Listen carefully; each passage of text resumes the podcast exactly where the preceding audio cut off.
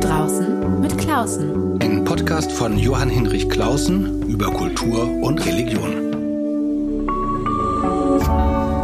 RevLab.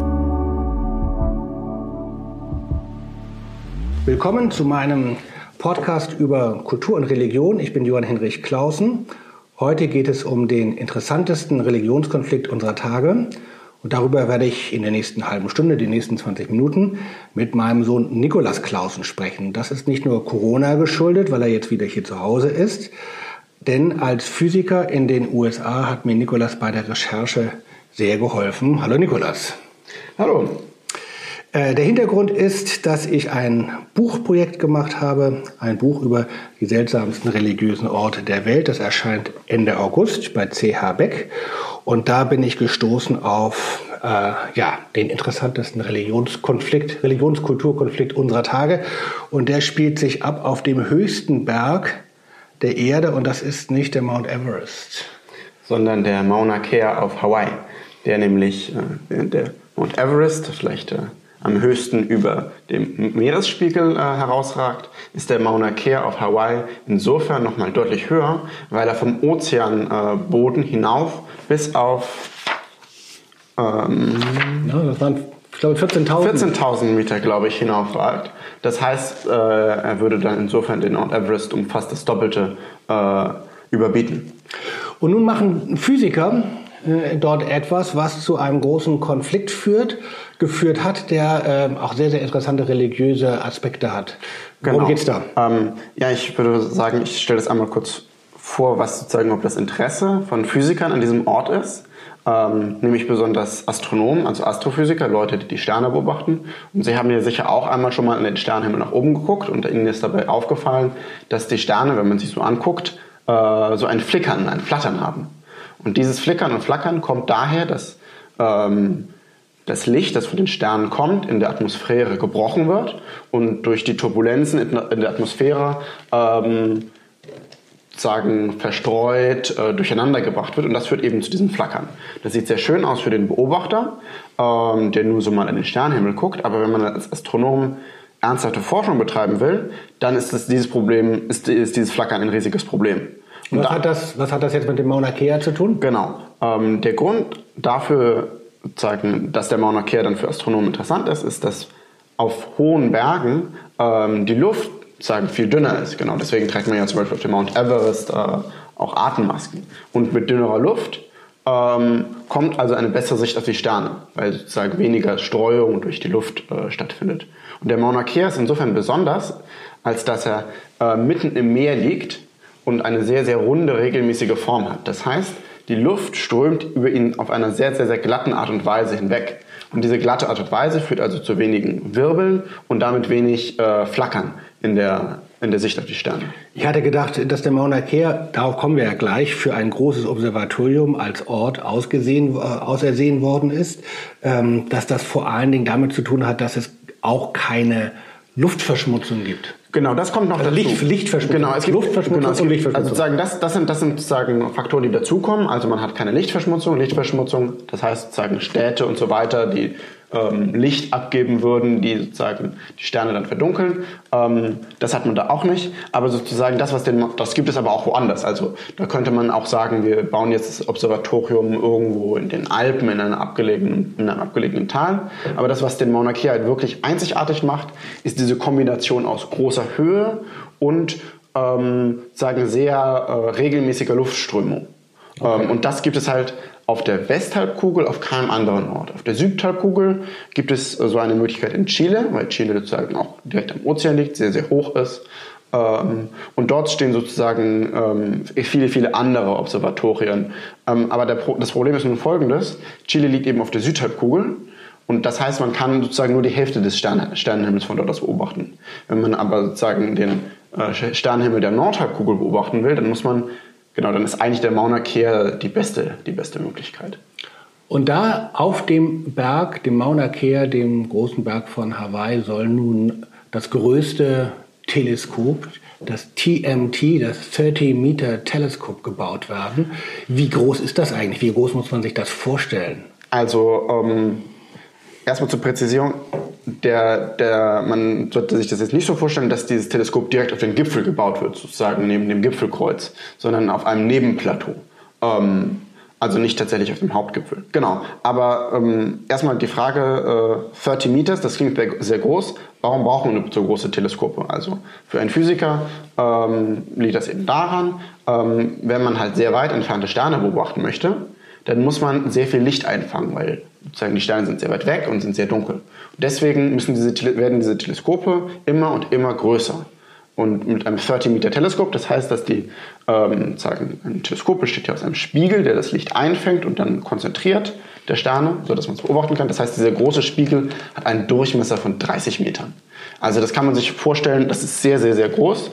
Es handelt sich da um ein Gebäude, das vielleicht 10, 12-stöckiges Stock, äh, Haus äh, von der Größe ungefähr hat. Und drumherum ist dann natürlich eine ganze Forschungsanlage, die Steuerungsanlagen, die Unterkünfte für diejenigen, die dieses äh, Gerät warten. Also es handelt sich halt schon um eine große Anlage.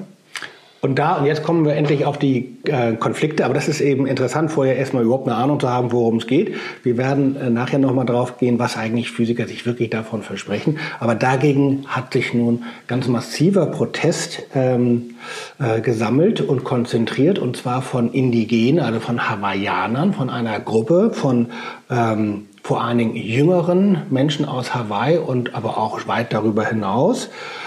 Ähm, und das hat eine lange Vorgeschichte.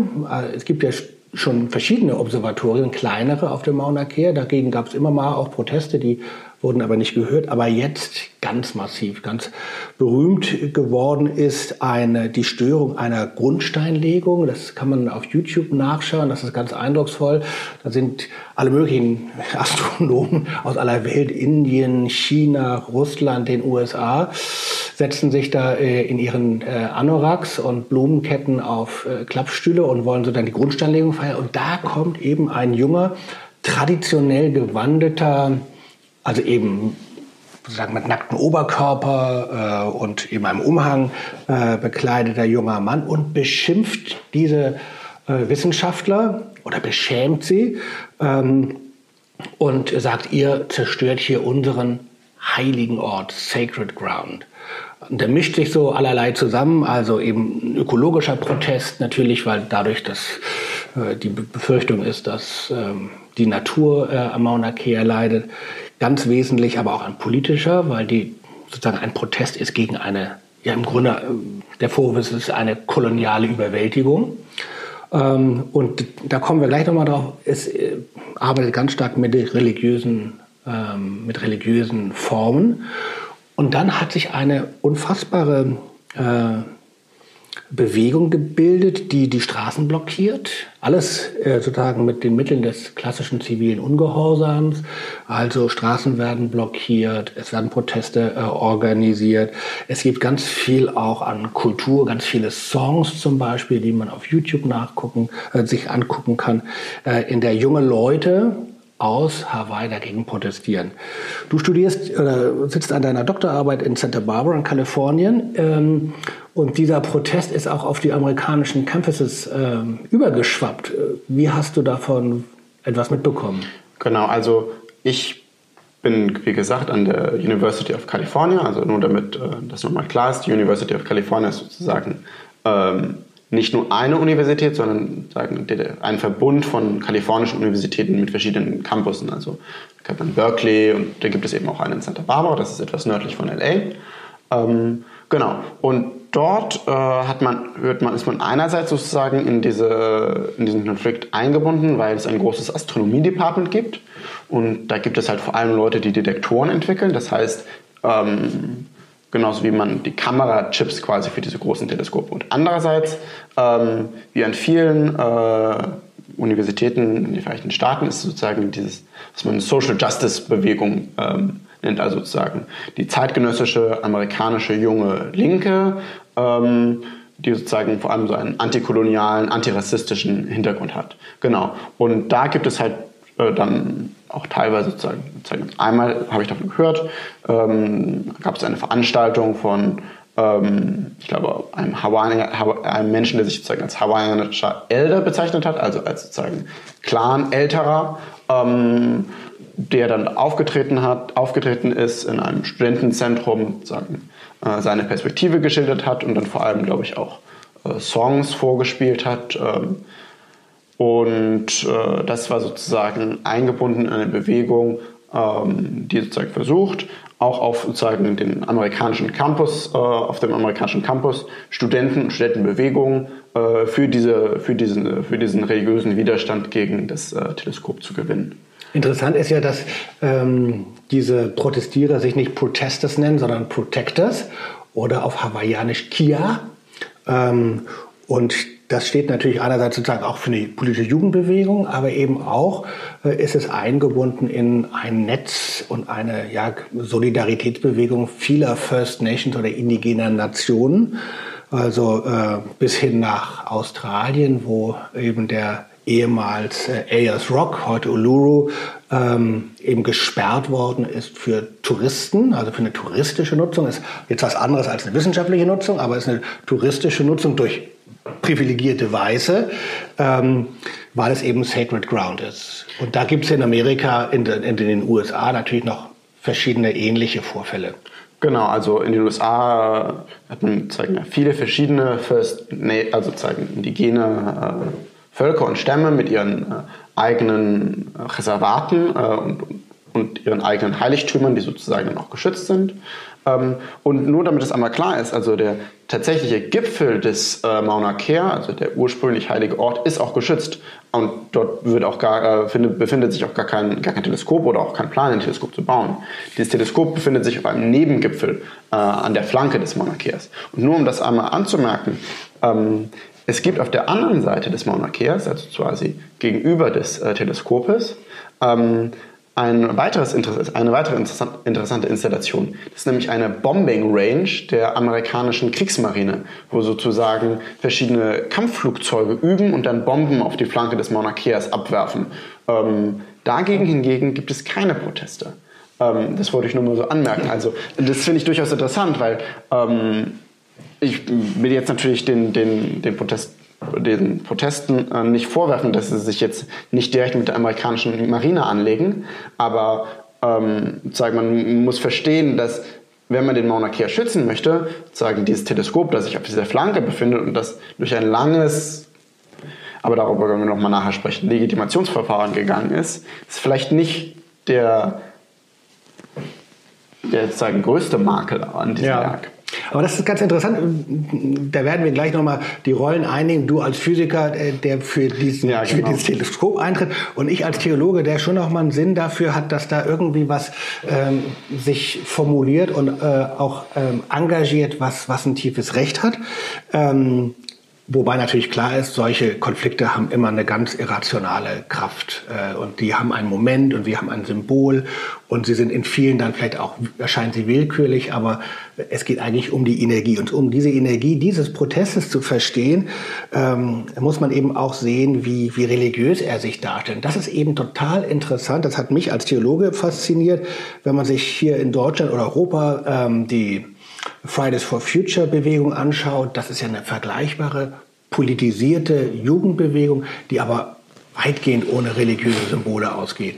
Die KIA, die, ähm, die Protectors des Mount, äh, des, Manua, des Mauna Kea, die aber sind total religiös, also sind auf eine gewisse Weise religiös, denn sie nutzen äh, klassische Elemente ihrer alten indigenen Religion, in Klammern die eigentlich ihre Eltern und Großeltern und Urgroßeltern schon verlernt oder aberzogen bekommen haben, revitalisieren sie und bringen sie als sozusagen, ja, auch nicht Waffe, das ist jetzt zu krass gesagt, aber als ein Ausdrucksmittel ihres Kampfes ein. Also das gemeinsame Singen, das gemeinsame Tanzen, das gemeinsame Beten. Ganz wichtig auch das Aufschichten von Schreinen, sogenannten äh, Ahus. Also die bauen dann sehr kunstvoll schön aufgebaute Schreine und markieren dadurch, hier ist Sacred Land. Das Interessante, was ich daran sehe, dass nicht einfach eine alte Religion genommen wird und gesagt wird, hier unsere traditionelle Religion, aufpassen, sondern diese Religion ist ja in der Kolonisierung äh, Hawaiis zurückgedrängt worden, ähm, auch unterdrückt worden.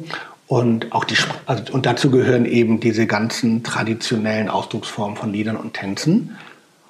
Und die, ähm, sozusagen und auch und die Sprache natürlich. Und das wird nun plötzlich kriegt das eine neue Lebendigkeit und ist nicht mehr Ausdruck einer ja, Minderwertigkeit, nicht Heidentum, sondern ist plötzlich ein Zeichen von, von Stärke. Genau. Aber da möchte ich sozusagen zwei Punkte hinzufügen. Also einer, der, der sozusagen das nochmal ein bisschen situiert, ist, ähm, sozusagen, man kann sich da fragen, wo kommt das denn plötzlich her?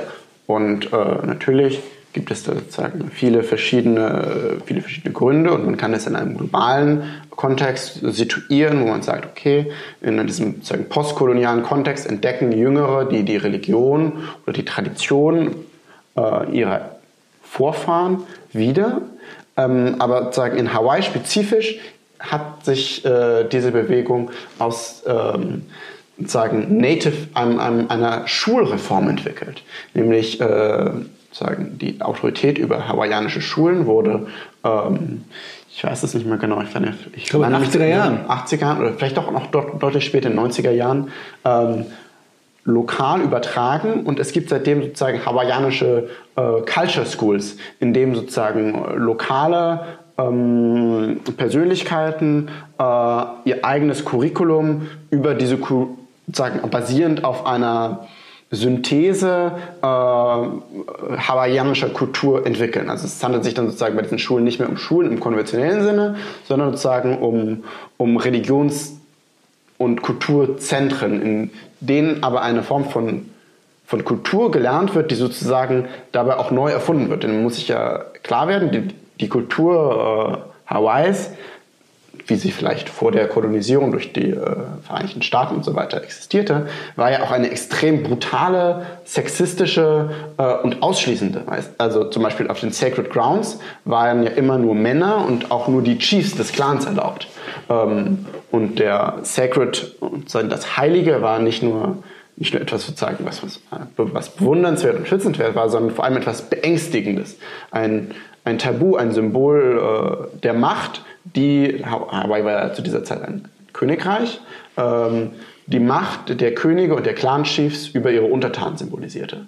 Genau, aber das ist natürlich interessant, wie sich das dreht. Also genau, nicht es einfach sich, genau, es handelt sich um eine komplexe Synthese sozusagen, wo bestimmte Begriffe und, und Ideen oder ähm, Traditionen aufgenommen und ganz anders uminterpretiert werden. Genau, aber das ist, genau. muss man jetzt gar nicht äh, abwerten, nein, sondern nein. das ist eine Form von auch Lebendigkeit. Äh, religiöse Systeme verändern sich je nach Lage und ja, Konflikte, und Konflikte sind ja immer auch Religion, können oft auch Religions kreativ und religionsproduktiv werden, sagt man. Das Interessante ist ja aber, dass äh, ich, als ich das auf, ich habe das auf YouTube mir allerlei Clips angeguckt, ich immer den Verdacht gegen mich selber hatte, ich sehe das zu religiös.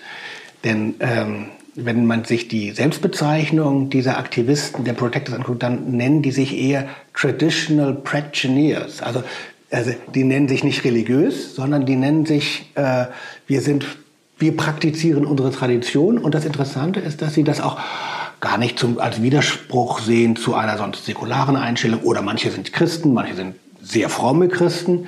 Ähm, und das muss nicht unbedingt ein Widerspruch sein. Es kann sein, dass wir aus Europa das viel religiöser im strengen Sinne sehen als sie selbst. Interessant ist aber eigentlich der eigentliche Kern dieses, dieses Wort sacred. Und das bedeutet ja ganz viel. Einmal das Heilige, also das, äh, sozusagen das, was der Mensch nicht anfassen soll.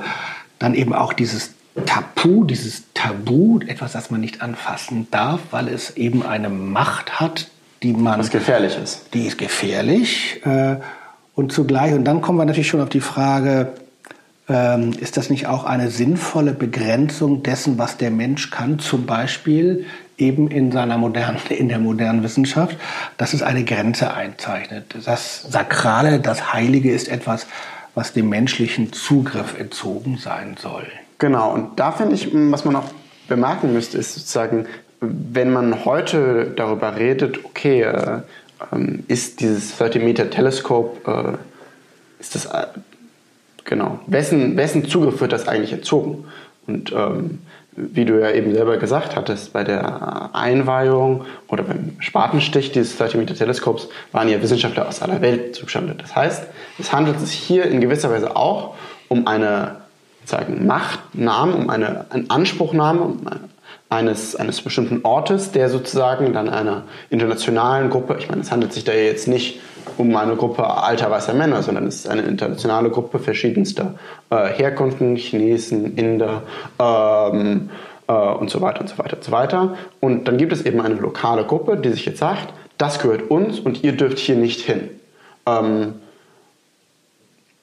Genau, das, das findest du unfair. Das ja, finde ich, das ja. find ich halt schwierig, weil ich sage genau, ähm, es handelt sich halt um eine Gruppe, die äh, bestehend aus irgendwelchen, aus, aus sagen, in gewisser Weise neu konstruierten Traditionen, einen Ort für sich in Anspruch nimmt und ihn damit einer ganzen anderen äh, Gemeinschaft verwehrt. Und das gehört, dazu gehören ja nicht nur die ähm, internationalen Forschergruppen, sondern es gehört, das muss man ja wissen, auch eine ganze ein ganz großer Teil der hawaiianischen Gesellschaft dazu. Denn Hawaii ähm, ist zwar vor allem wirtschaftlich, ähm, einerseits vom Tourismus und andererseits sozusagen von dieser Wissenschaftsökonomie äh, abhängig. Okay.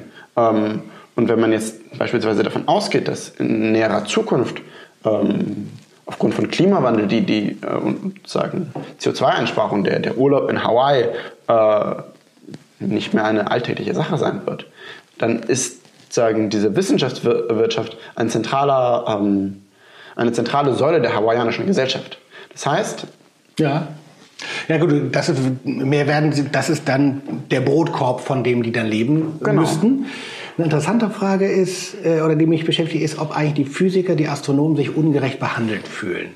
Äh, denn es ist, man kann ja sagen, also Massentourismus auf äh, dem Heiligen Berg der Aborigines in Australien muss das sein. Oder äh, Ölleitungen durch äh, Reservate äh, in Nordamerika ziehen, muss das sein.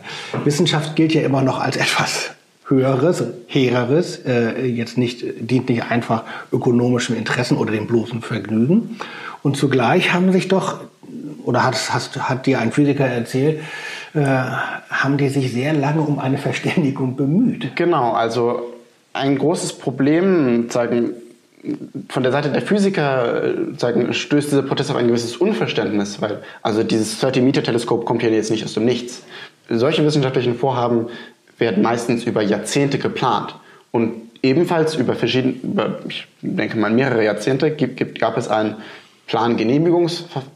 Plangenehmigungsverfahren. Genau, es gab äh, das äh, muss man sich nicht so vorstellen, dass es da nur irgendwie ein, ein, irgendwelche Anträge bei der Behörde eingereicht wurden. Es gab mehrere äh, demokratische Abstimmungen über äh, die Errichtung dieses Teleskopes. Physiker haben sich immer wieder mit der lokalen Bevölkerung in Town Halls, also äh, quasi runden Tischen, äh, abgestimmt und ähm, an dem Moment, als es sozusagen auf den Spatenstich hinlaufen sollte, gab es bereits einen, einen mehrjährigen demokratischen Prozess mit der lokalen Bevölkerung, in dem, so war es jedenfalls die Ansicht der Physiker, ähm, dieser Errichtung grundsätzlich zugestimmt wurde. Es, es wurden viele Eingeständnisse äh, gemacht, es wurden äh, es wird, äh, dieses Teleskop wird mit einem minimalen ökologischen Fußabdruck auf einem Seitenplateau des Mauna Keas außerhalb des sozusagen eigentlichen Gipfels, dem Heich, eigentlichen Heichtum, errichtet.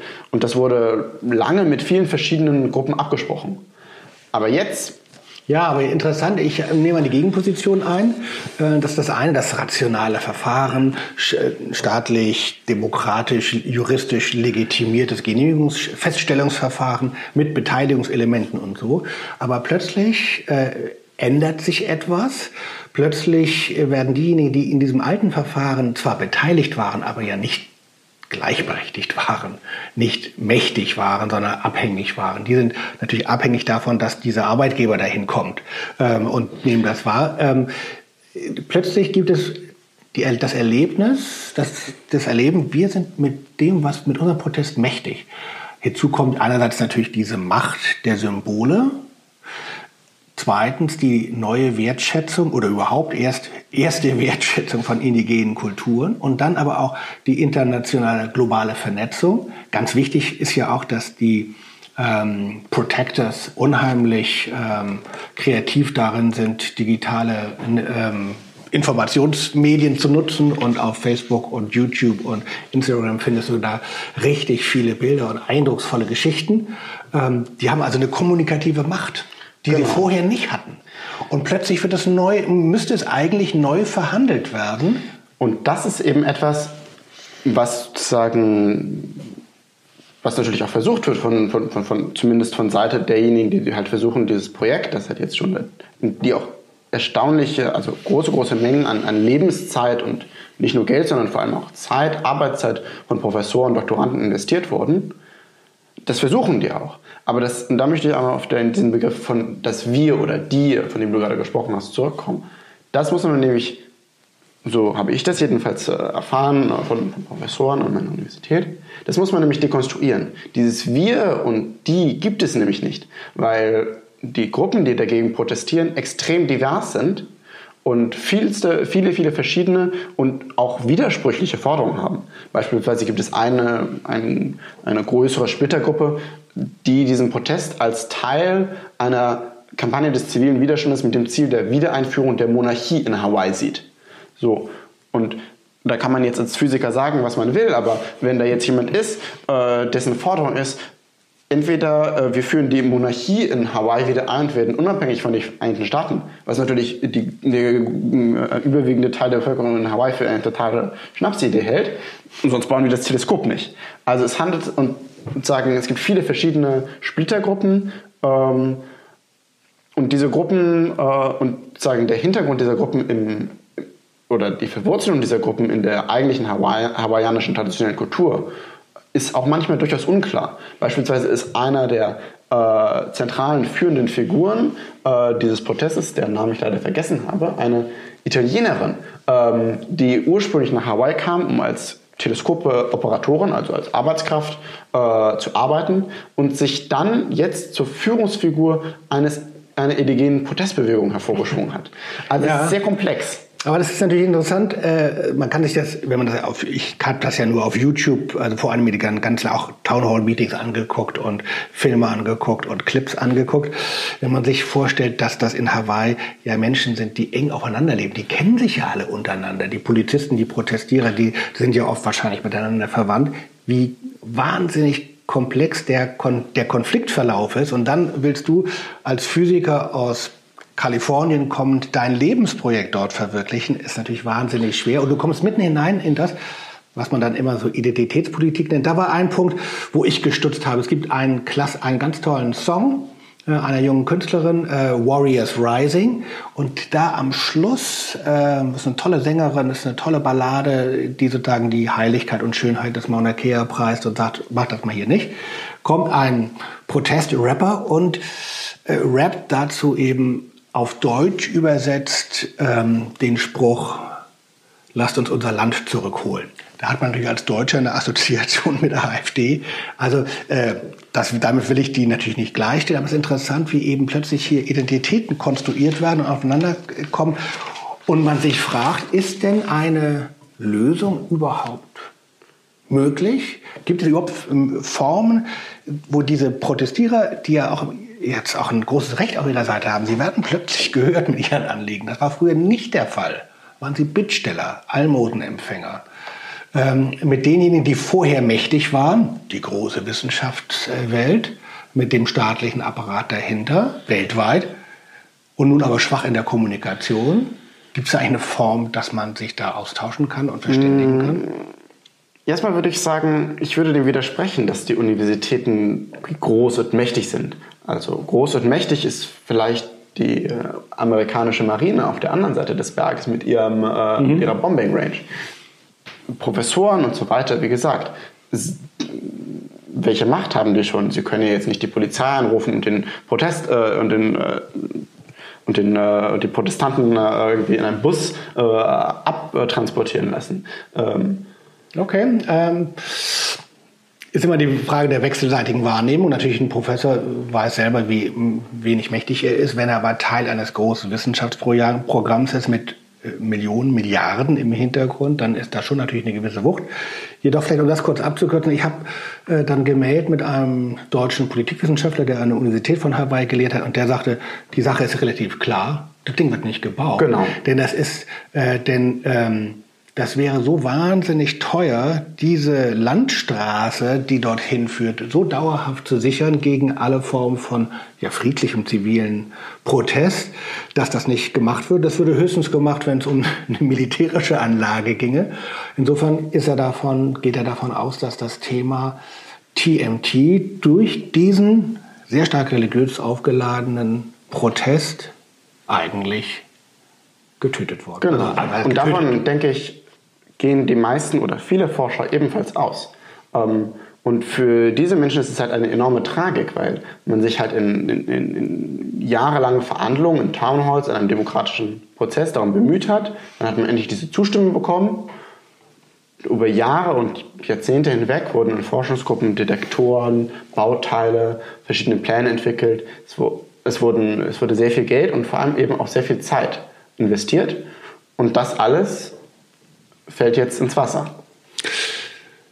Wir sind am Ende unserer Zeit. Eine vielleicht, vielleicht Schlussfrage an dich. Ähm, dass mich das als Theologen interessiert, ist ja klar. Plötzlich wird Religion, traditionelle Religion, neu lebendig und wirksam, äh, sehr, sehr wirksam.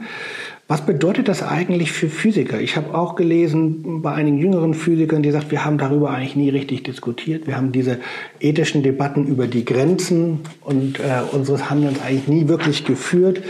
Ähm, Gibt es eigentlich etwas, was Physiker daraus lernen können, ohne jetzt nur damit ja, eingestehen zu müssen, dass sie ganz viel Lebenszeit äh, sinnlos geopfert haben. Gibt es eigentlich einen Punkt, wo man sagt, wo du jetzt sagen würdest, als junger Physiker, du nicht kein Astronom bist, aber doch ja auch in diesem Feld arbeitest, das müssten wir eigentlich in Zukunft anders machen oder auch anders kommunizieren, mhm. anders bedenken? Na, das fällt mir jetzt schwer, das zu beantworten. Ich glaube, die einfachste Schlussfolgerung daraus ist, wir hätten dieses Teleskop in Chile bauen sollen. okay. Vielen Dank, lieber Nikolas. Kein Problem. RefLab